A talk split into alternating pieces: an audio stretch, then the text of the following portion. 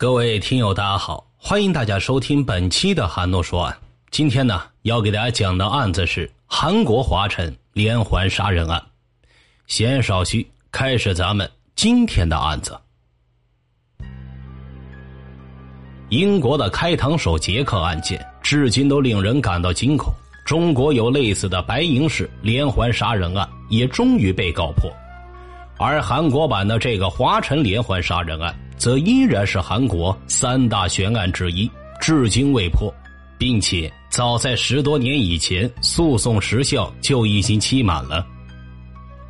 韩国华晨连环杀人案是著名的韩国三大悬案之一，直到现在为止都没有找到凶手。华晨连环杀人案发生在一九八六年至一九九一年间，在京畿道华晨市泰安镇一带。有十名女性依次被杀害，人犯始终未被抓捕，最终成为未解决的杀人事件。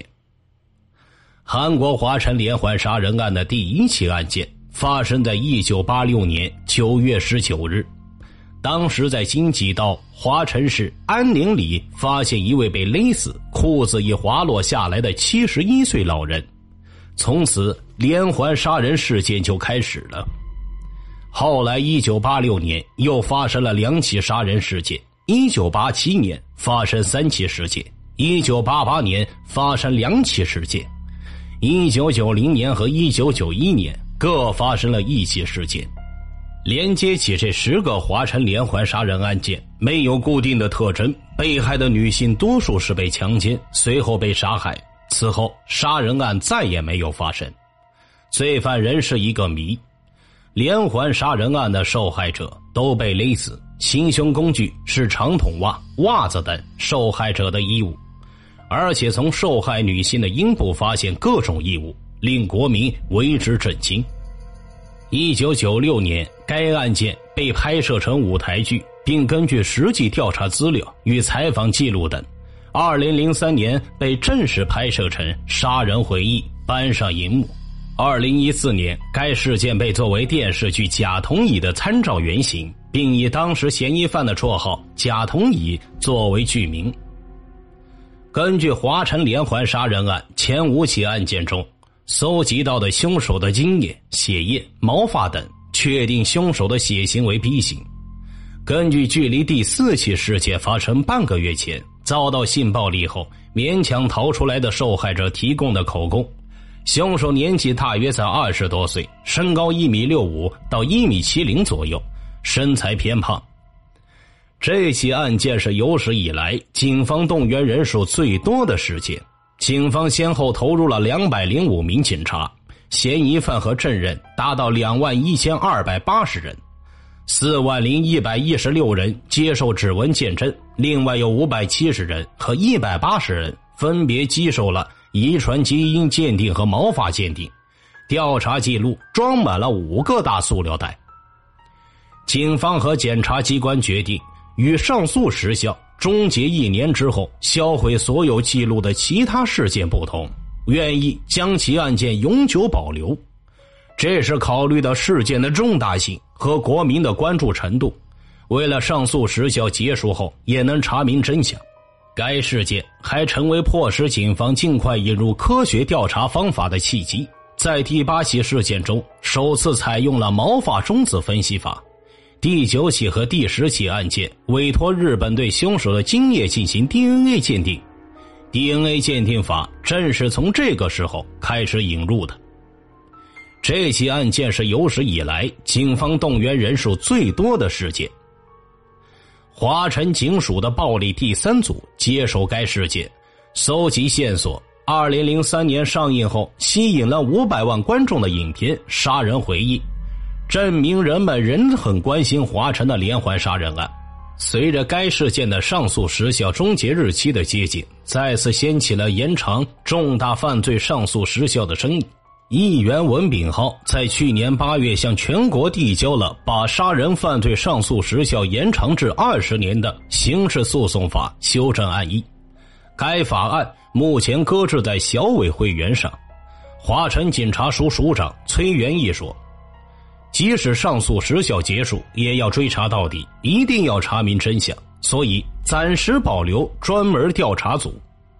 此案件的几个特点：一、被害者全部是女性；二、被害者的年龄没有限定的青年层，其中被害人中有五十二岁、六十九岁、七十一岁各种年纪层；三、被害者的阴部被严重损害；四。在现场或被害者的阴部内中发现了精液以及头发、烟头等。五、被害者大多数是脖子被紧紧缠绕而被害的。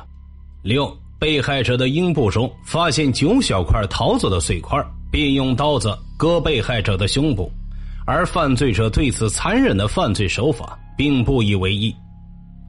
在韩国发生的连锁杀人事件中，最初把它当作一般性的杀人事件进行搜查，但是随着时间的流逝，案件的线索并没有得到进展。在调查案件的期间，接二连三的案件陆续发生了，因此连环杀人事件成为韩国全民都密切关注的事件。解决此案件时，也集中了警力。除了第八起案件外，没有任何一个案件的罪犯被捕。因此，到底是罪犯的一个人行为，还是多数人的行为，还是每个案件只是个别事件，并无关联，都没有得到明确的结论。并且，七、九、十起案件被指认的三名嫌疑人分别结束了自己生命等不祥之事，反复一再的发生，形成了“华城怪谈”这样的话。唯有一重要线索的第八起案件，此案件情况是：犯罪现场中发现了阴毛和犯人的阴毛一致的证据，被采纳通过，犯罪人被宣告无期徒刑，和其他案件是没有明朗的关联。第八起案件除外，所有的案件依然没有解决，这些案件被遗留下来。二零零四年时，所有案件都过了杀人公诉时效十五年。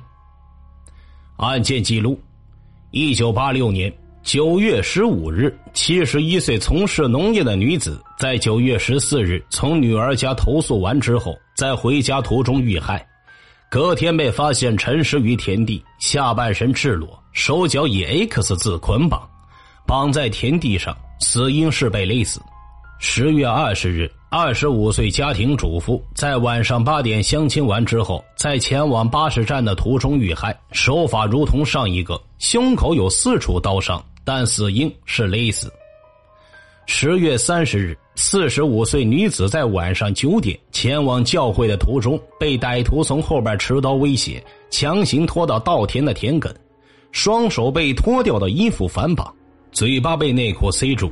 头被套上紧身短裤，嫌疑犯强奸得逞后，被害人在嫌犯洗劫财物的空当逃跑，逃往了对面。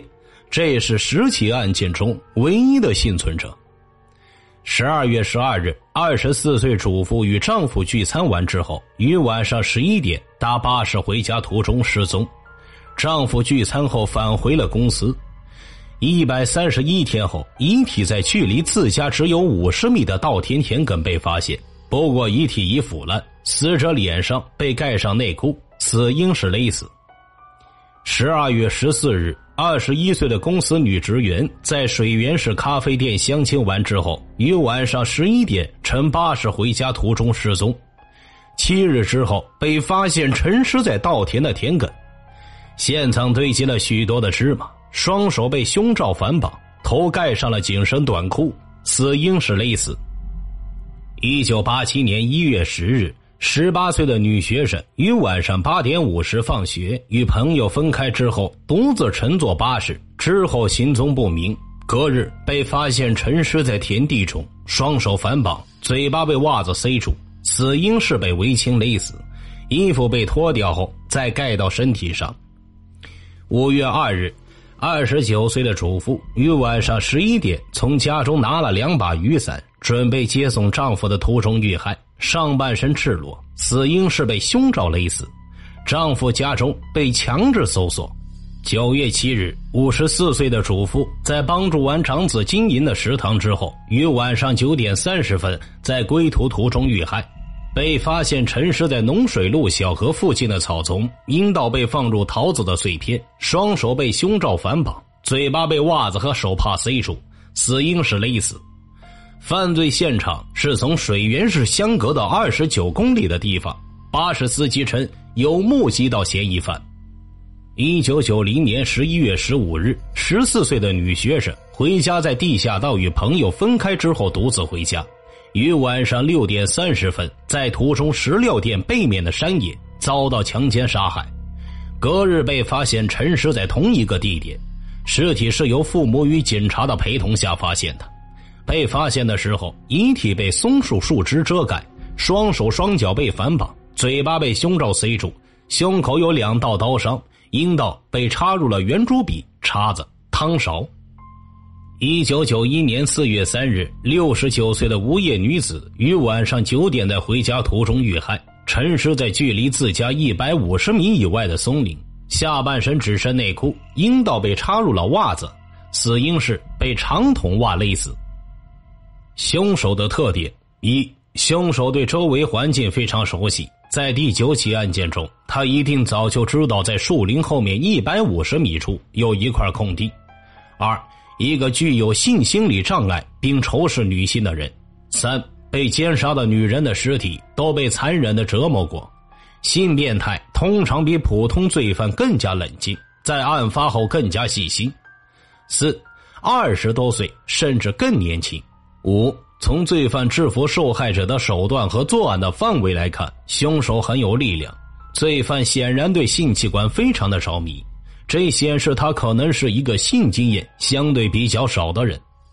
六，坚韧沉稳。七，在一九八七年一月的第五起案件中，凶手在零下十五度的雨中等了超过一个小时，才捉住受害人，并将他拖到了七百米之外的距离。八，大胆有方。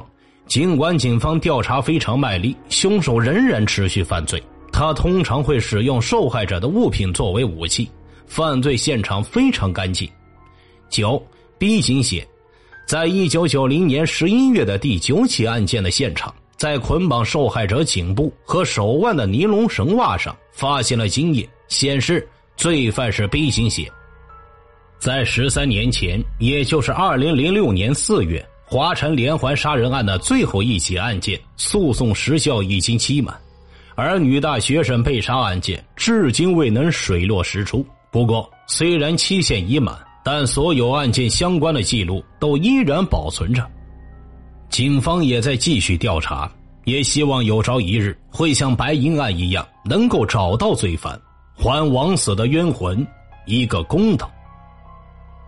听大案要案，观百态人生。好了，这个案子就给大家讲完了。欢迎转发、订阅、留言。我是说书人韩诺，咱们。下期再见。